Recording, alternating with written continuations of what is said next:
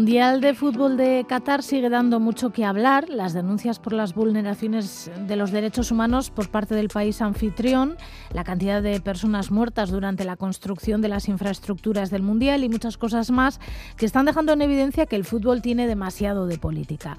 Hoy vamos a hablar de la selección de fútbol de Irán, que está participando en este Mundial, mientras en Irán las protestas por el asesinato de Masha Amini, de 22 años, detenida hace unas semanas por la policía por llevar mal colocado el velo y muerta en custodia de esta, pues están dando bastante que hablar. Y como decimos, en las protestas por el asesinato de la joven iraní que no cesan en Irán, tiene también eco en otros lugares del mundo, por ejemplo, en el Mundial de Qatar. Y de esto vamos a hablar con Nasari Altuna. Kaisho Gunon, Nasari. En este caso, los futbolistas iraníes sí que se han posicionado, han mostrado su enfado y rechazo por lo que está sucediendo, ¿no? Sí, el gesto más llamativo al respecto, eh, que tuvo mucho eco, por cierto, eh, fue la renuncia a cantar el himno nacional iraní eh, por parte de los futbolistas de la selección en los prolegómenos de su estreno mundialista ante Inglaterra. Se habló del impacto que aquello produjo en las autoridades iraníes, porque aquel gesto se interpretó como, como un signo de apoyo al movimiento social que se generó tras la muerte de, de Masha Amini. En un partido amistoso previo al, Mundial también, que Irán disputó en Austria, los futbolistas formaron ante el himno con sudaderas negras, evitando cualquier símbolo de su país. Aquello también se interpretó como, una señal de protesta contra su gobierno. En ese ambiente y, bajo presiones de las autoridades para evitar comportamientos, eh, pues digamos que molestos para el régimen, ha disputado el popularmente llamado Team Meli la Copa del Mundo de Qatar. Creo que incluso en algún partido ha aparecido alguna joven con la camiseta de Irán con el número 22, que es la edad que tenía Masha Amini cuando fue asesinada. Y además creo que las mujeres tienen prohibido asistir a los campos de fútbol en Irán. Ese hecho que comenta sucedió poco antes de empezar el segundo partido de Irán ante el país de Gales. Ese día los futbolistas sí cantaron el himno, eh, de manera forzada, interpretaron muchos, con cierta desgana quizá, y dijeron que era otra muestra de desapego de los futbolistas hacia, hacia sus gobernantes. La organización de la Copa del Mundo echó, digamos, más gasolina al fuego expulsando del estadio a una mujer que portaba la camiseta de Irán eh, con el nombre de Masha Amini y el número 22 eh, serigrafiados a la espalda.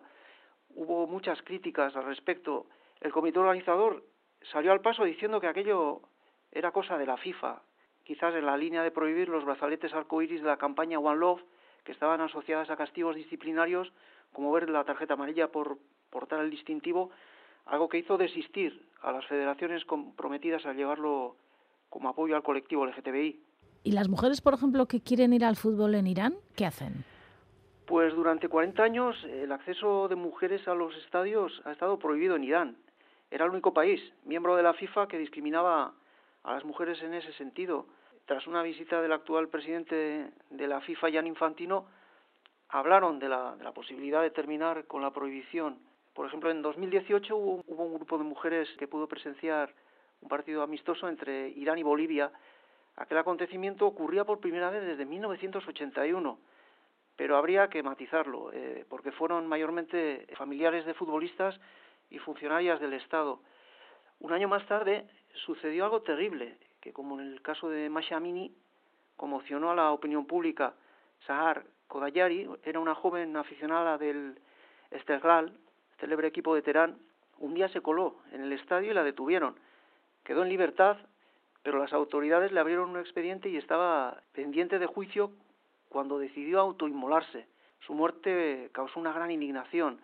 Durante años muchas mujeres han intentado entrar a los campos de fútbol disfrazadas de hombres, el diario The Guardian, el mismo que denunció la muerte de, miles de trabajadores migrantes en la construcción de las infraestructuras de Qatar, publicó un reportaje fotográfico en 2019 en donde se describía la odisea de una chica que solía sortear a la seguridad de los estadios para infiltrarse entre los hombres en la grada. Zinaf se llamaba la joven protagonista. Utilizaba atuendos masculinos y barba postiza es una cosa que han practicado muchas mujeres en los últimos años.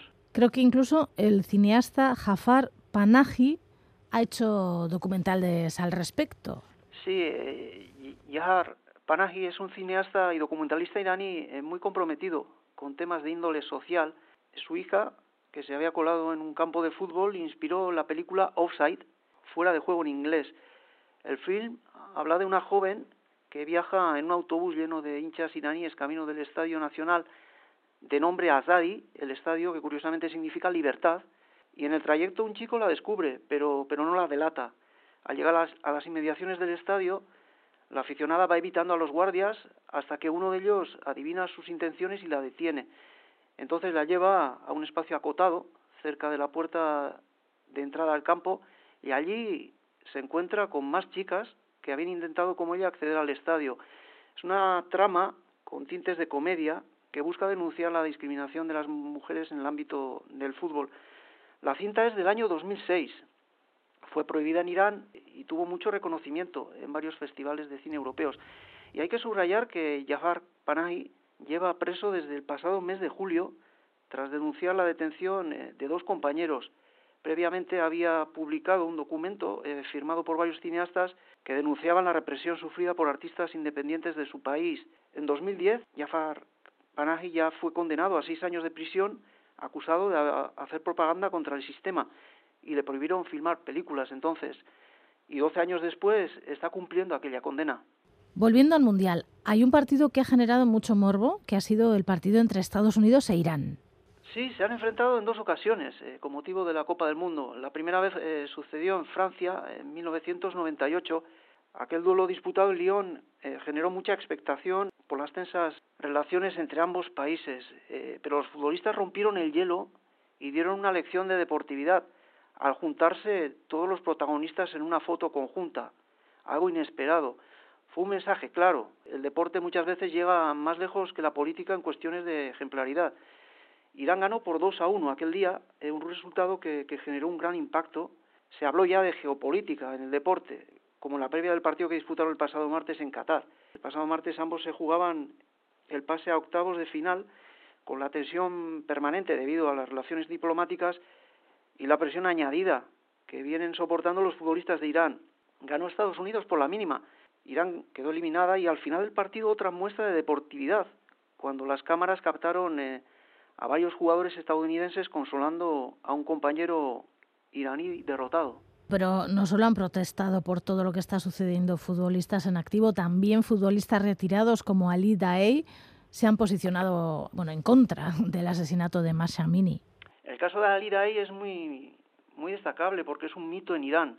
Eh, fue figura de la selección en los 90, jugó entre otros equipos en el Bayern Múnich y hasta hace un año ostentaba el récord mundial de anotación con una selección. Le superó entonces Cristiano Ronaldo. Ali Daei estuvo presente en el sorteo del Mundial de Qatar en su día y en las últimas semanas se ha significado por apoyar eh, las protestas contra el gobierno de su país. Se ha dejado ver en las manifestaciones, denunciaban la muerte de Masha Amini. Hubo informaciones eh, hace varias semanas confusas que anunciaban que había sido detenido, pero lo que sí está confirmado es que le retiraron temporalmente el pasaporte. Estaba invitado por la FIFA para acudir al Mundial de Qatar, y él declinó eh, tal posibilidad. Prefirió quedarse en Irán para tomar parte en las movilizaciones que vienen sucediéndose desde el pasado mes de septiembre. Y otro gran futbolista iraní de la siguiente generación, Ali Karimi, también jugó en el Bayern, se ha manifestado activamente en contra del gobierno. Eh, recientemente ingresó en prisión el que fuera capitán de la selección iraní, en Boira Gafuri, que sigue en activo, sigue jugando. Pasado unos días lo dejaron en libertad. Hay algo que no se ha mencionado en el caso de Masha Amini o que se ha mencionado menos, y es que eh, al margen de ser mujer, Masha Amini era kurda, una etnia, un país dividido y repartido principalmente entre Irak, Turquía y Siria, contra el que el régimen iraní actúa contundentemente.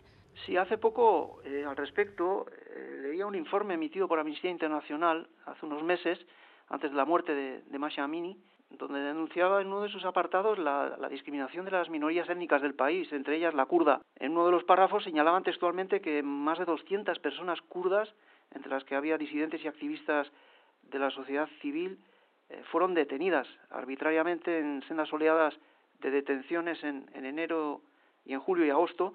La mayoría quedaron en libertad tras semanas o meses sometidas a desaparición forzada o a reclusión en régimen de incomunicación algunos hombres continuaron bajo custodia y varios más fueron condenados a prisión. Era lo que decía al respecto. ¿Y las mujeres kurdas no tienen equipo de fútbol? Pues en Irán existe la liga femenina con 10 equipos desde su fundación en 2007. Allí se integran eh, futbolistas de diferentes etnias. En Siria sí que hay un equipo kurdo, eh, se llama Amude, y fueron campeonas en 2020. Y el, el equipo kurdo eh, más representativo de la comunidad es el Amespor, que juega en la Liga Turca. Es originario de Diyarbakir. El club adoptó el nombre kurdo de la ciudad, que se llama Ahmed. La Federación Turca no lo admitió en primera instancia, pero finalmente oficializó el nombre del conjunto kurdo. Utilizan el fútbol como altavoz eh, para reivindicar su, identidad. Eh, los partidos tienen una gran carga política y lo más llamativo es que cuentan con una peña femenina, eh, una grada, que tiene mucha presencia y peso en las reivindicaciones. Actualmente el Anmespor es líder de, la segunda división turca y verdaderamente un quebradero de cabeza para, para, el gobierno de Erdogan.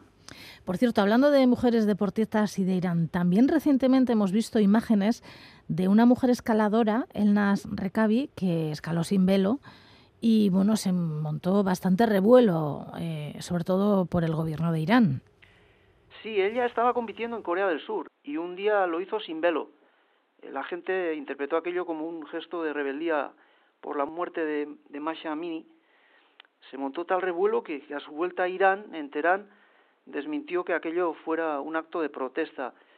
Los deportistas de Irán eh, son personas con mucha influencia en la sociedad y están sometidos a grandes presiones como los futbolistas de la selección que ha tomado parte en el Mundial de Qatar. Volviendo y para acabar ya con el Mundial de Qatar, ¿se prevé o se ha escuchado que algún jugador de la selección iraní vaya a huir de Irán por medio de este mundial, porque esto es uno de las de los caminos de huida que en, muchas ocasiones han elegido deportistas eh, de diferentes partes del mundo. En el caso de la selección de Irán hay muchos futbolistas que, juegan en el extranjero, eh, pero parte de sus familiares sí que viven en Irán. Eh, lo que los deportistas hagan o dejen de hacer eh, tiene incidencia en la vida de sus familiares, la verdad. El futbolista más explícito en las protestas contra, contra el gobierno ha sido Sardar Azmoun, el más famoso del país. Él lleva años jugando en el extranjero, lo hizo en Rusia y hoy en día milita en las filas del Bayer Leverkusen en Alemania él tuvo que borrar un mensaje de apoyo a la causa buscando quizá apaciguar los ánimos, pero fue muy claro. Eh, incluso anunció que, el apoyo a las mujeres de su país para él era más importante que, que jugar un mundial y estaba dispuesto a correr el riesgo de quedar fuera de la lista por emitir su opinión eh, sobre la situación que vive el país. Hubo presiones al seleccionador Carlos Queiroz para que no lo convocara, pero al final el portugués se lo llevó a Qatar, ha jugado, y veremos si todo lo que se ha comentado sobre, sobre los futbolistas de Irán eh, al final tiene algún tipo de consecuencia cuando vuelvan a su país. Bueno, eso el tiempo lo dirá y lo contaremos aquí si es que tiene algún tipo de consecuencia, que algún tipo yo creo que tendrá. Ahora no sé si llegará a nuestros oídos y a nuestros medios. Nasari Altuna, es que ricasco benetan. Es que ricasco suey.